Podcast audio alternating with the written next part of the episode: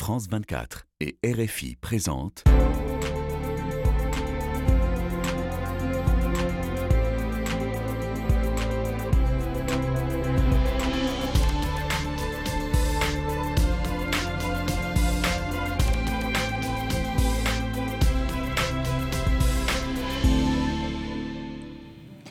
Bonjour à tous. Merci de nous rejoindre sur France 24 et Radio France Internationale. Grande manœuvre au Parlement européen en cette année d'élections européennes. Les grands groupes euh, européens, les partis nationaux se cherchent des têtes de liste pour affronter ce scrutin en juin. Euh, selon les affinités politiques, la campagne portera davantage sur la place de l'Europe dans le monde, le pouvoir d'achat des Européens, la transition écologique ou les questions migratoires et de souveraineté. Et avec le remaniement en France, le groupe Renew au Parlement européen, celui donc de la majorité présidentielle, vous avez compris, a perdu son chef de file, Stéphane Séjourné, devenu ministre des Affaires étrangères.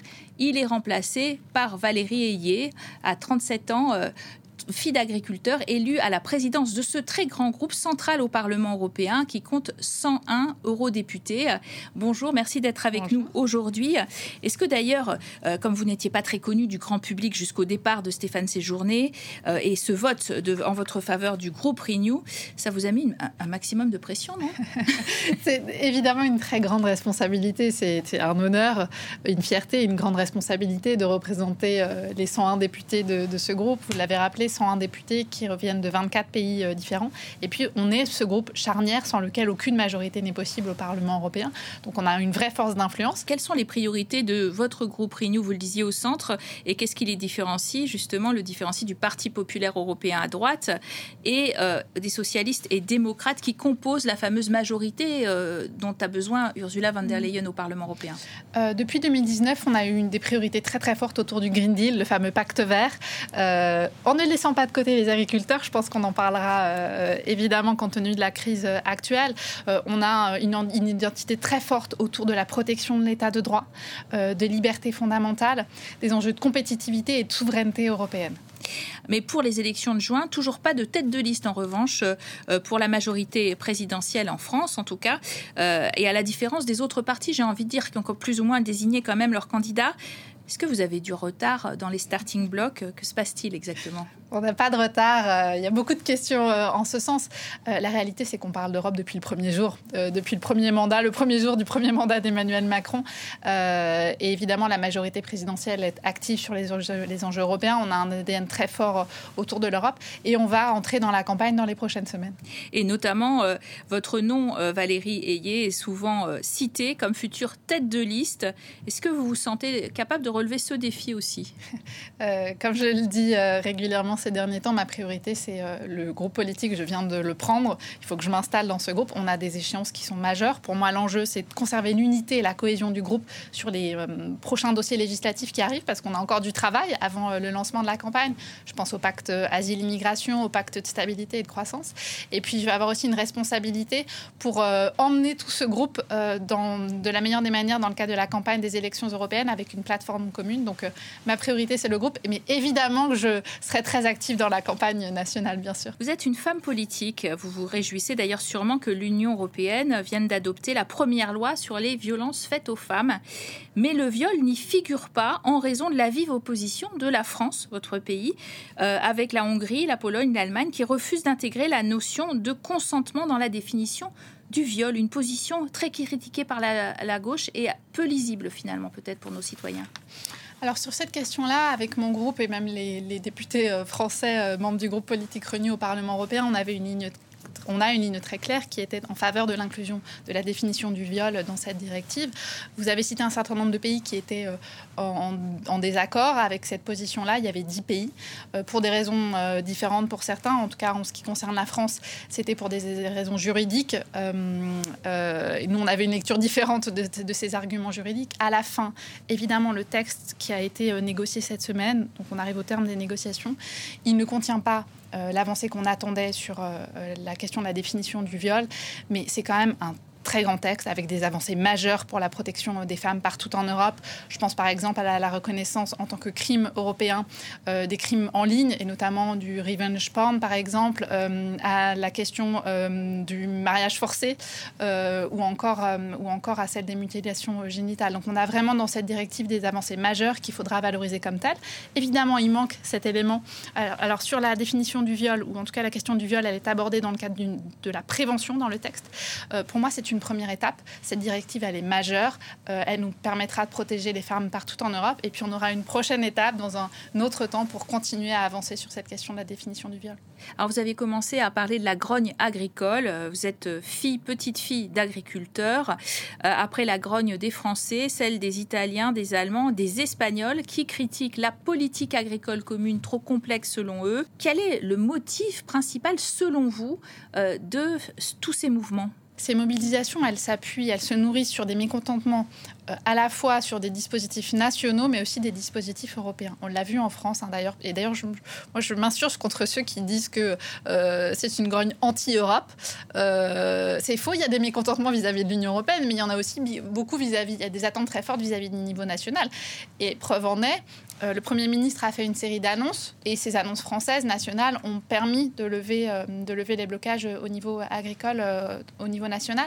Après, il y a une réalité, c'est qu'il il y a des attentes très forte vis-à-vis du niveau européen. Emmanuel Macron a porté ses attentes. C'est la raison pour laquelle la Commission européenne a accepté euh, une dérogation d'un an sur la question de la jachère, a accepté de mettre en œuvre ce qu'on appelle la clause de sauvegarde. Enfin, la pacte, elle a été adoptée avec l'aval de la France. Hein. La, bien sûr, bien sûr. Là, je vous parle de mesures d'urgence qui ont été mises en œuvre par la Commission européenne, à la fois euh, sur la question de la jachère et sur la question de clause de sauvegarde sur le, les œufs, le poulet euh, et le sucre ukrainien. Une feuille de route de Bruxelles aussi qui recommandera un objectif climatique pour 2040 qui épargne relativement euh, l'agriculture, qui continue à représenter 11% des émissions de gaz à effet de serre.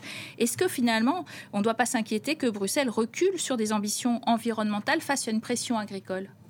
Alors, juste pour revenir sur la politique agricole commune, c'est telle qu'on l'a négociée au début du mandat. Vraiment, l'idée, c'était d'avoir ce, ce triptyque, c'est-à-dire revenu des agriculteurs, transition environnementale et souveraineté alimentaire. C'est vraiment ce qui nous a guidés dans ces négociations.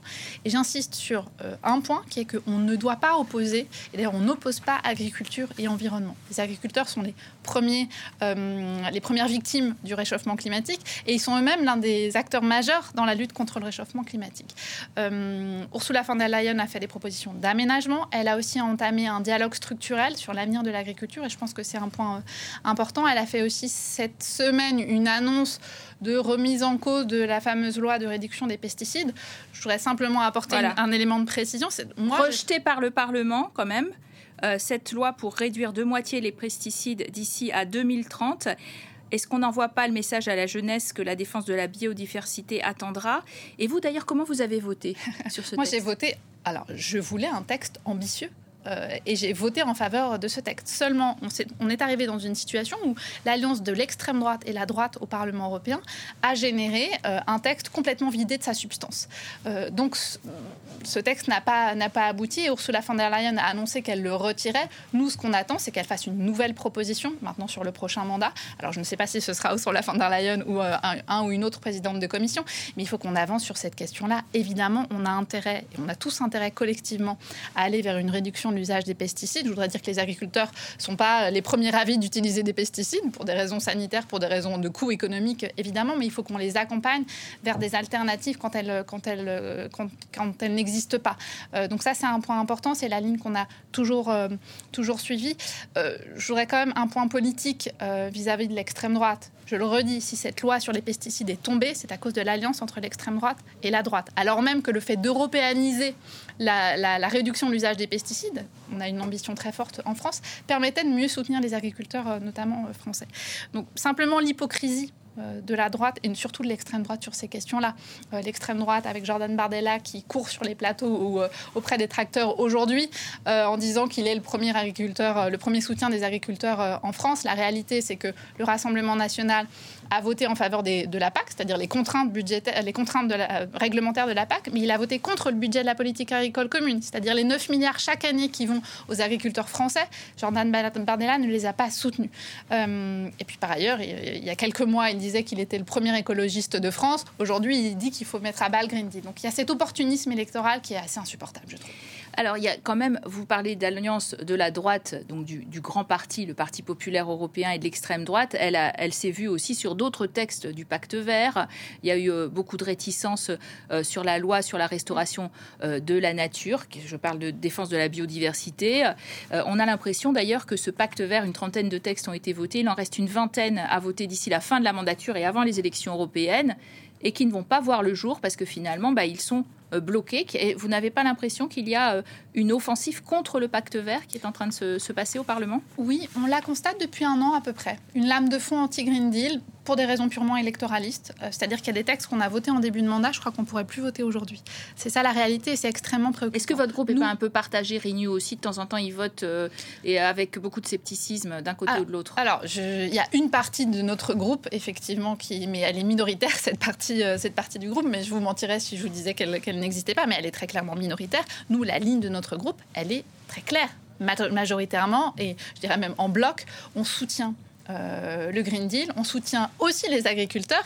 Et l'enjeu, c'est vraiment d'arriver à. C'est le en même temps euh, et peut-être pas, et peut-être pas facile à, à, équilibrer. Il n'est pas facile à équilibrer, mais il faut l'assumer impérativement. Le monde, il est complexe et les enjeux, ils sont complexes. Et évidemment qu'il faut accélérer dans la transition environnementale, mais il faut aussi accompagner. Et à mon sens, et à notre sens pour notre groupe Renew, euh, maintenant, il faut qu'on aille au bout du Green Deal, mais surtout, et à mon avis, ce sera la grande responsabilité de la prochaine Commission européenne. Maintenant, c'est le temps de la mise en œuvre pour s'assurer que tous les textes soient mis en œuvre, qu'on ait aussi des mesures d'accompagnement des agriculteurs, mais aussi d'autres acteurs euh, en la matière. Je crois que ça a manqué aussi beaucoup. Donc ça va être l'une de nos responsabilités, l'une de nos tâches principales. Partons en direction de l'Allemagne. Le parti d'extrême droite, l'AFD, est crédité de 20% d'intention de vote euh, aux, aux, aux, élections européennes. Or, il milite non seulement pour la sortie de l'euro et la euh, dissolution ordonnée de l'Union européenne, mais aussi contre l'immigration du travail outre-Rhin. Euh, la démographie est en berne. Depuis quelques semaines, des entreprises de toute taille se mobilisent et lancent des appels et des campagnes sur les réseaux sociaux contre l'extrême droite. Euh, ça vous évoque quoi finalement? D'abord, je trouve ça extrêmement intéressant que des acteurs du monde économique se mobilisent sur ces sujets-là. Je pense au passage que ça a manqué dans les euh, débats euh, en France ces dernières semaines. On voit la mobilisation des acteurs de la société euh, du monde économique, aussi de la société civile allemande, avec des manifestations massives contre l'extrême droite. Je pense que c'est un message très très fort, avec une ligne très claire, non à l'extrême droite, qui, serait, qui porte un projet de repli sur soi, et qui est évidemment dévastateur pour nos démocraties. Et par ailleurs, on a un exemple très concret de mise en œuvre des populismes avec le Brexit. Et on voit à quel point le Brexit a été un naufrage pour l'ensemble des Britanniques, euh, à tel point qu'une majorité des Britanniques aujourd'hui le regrettent. Euh, l'immigration choisie, ça reste peut-être quand même très tabou dans d'autres pays européens, le nôtre, euh, la France peut-être Alors au niveau européen, on est en train de finaliser, donc la négociation finale a eu lieu en décembre dernier, on, va voter sur l'ensemble de, de, ces textes, on est en train de finaliser le pacte asile et immigration. c'est un ensemble de textes absolument fondamentaux. c'est la première fois, alors trop longtemps, je le dis, au niveau européen, on a mis la poussière sous le tapis, pardonnez-moi l'expression, sur les enjeux migratoires, parce qu'on savait que c'était potentiellement euh, inflammable et très compliqué pour les États et aussi pour le Parlement européen de se mettre d'accord sur ces enjeux-là.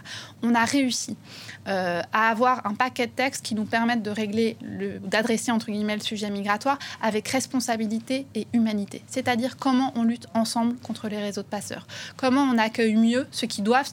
Euh, les ONG trouvent que ce texte fait reculer le droit des réfugiés, notamment sous la pression des droites européennes, avec euh, euh, la tentation du tri à l'extérieur de nos frontières, euh, peut-être des procédures accélérées, mais pas tout à fait. L'enjeu, l'enjeu c'est celui de l'efficacité, tout en restant évidemment avec ce principe d'humanité. C'est-à-dire comment on s'assure que euh, ceux qui ont véritablement vocation à rester sur le sol européen soit puissent rester et être accueillis dans les meilleures conditions, comment ceux qui n'ont pas vocation à rester sur le sol euh, européen soient reconduits avec des délais qui sont plus courts. Mais c'est aussi dans leur intérêt plutôt que d'être dans une situation intermédiaire sans savoir dans entre, guillemets dans quelle mesure ils vont être ils vont être considérés et dans quelle mesure ils pourront rester ou pas sur le territoire européen.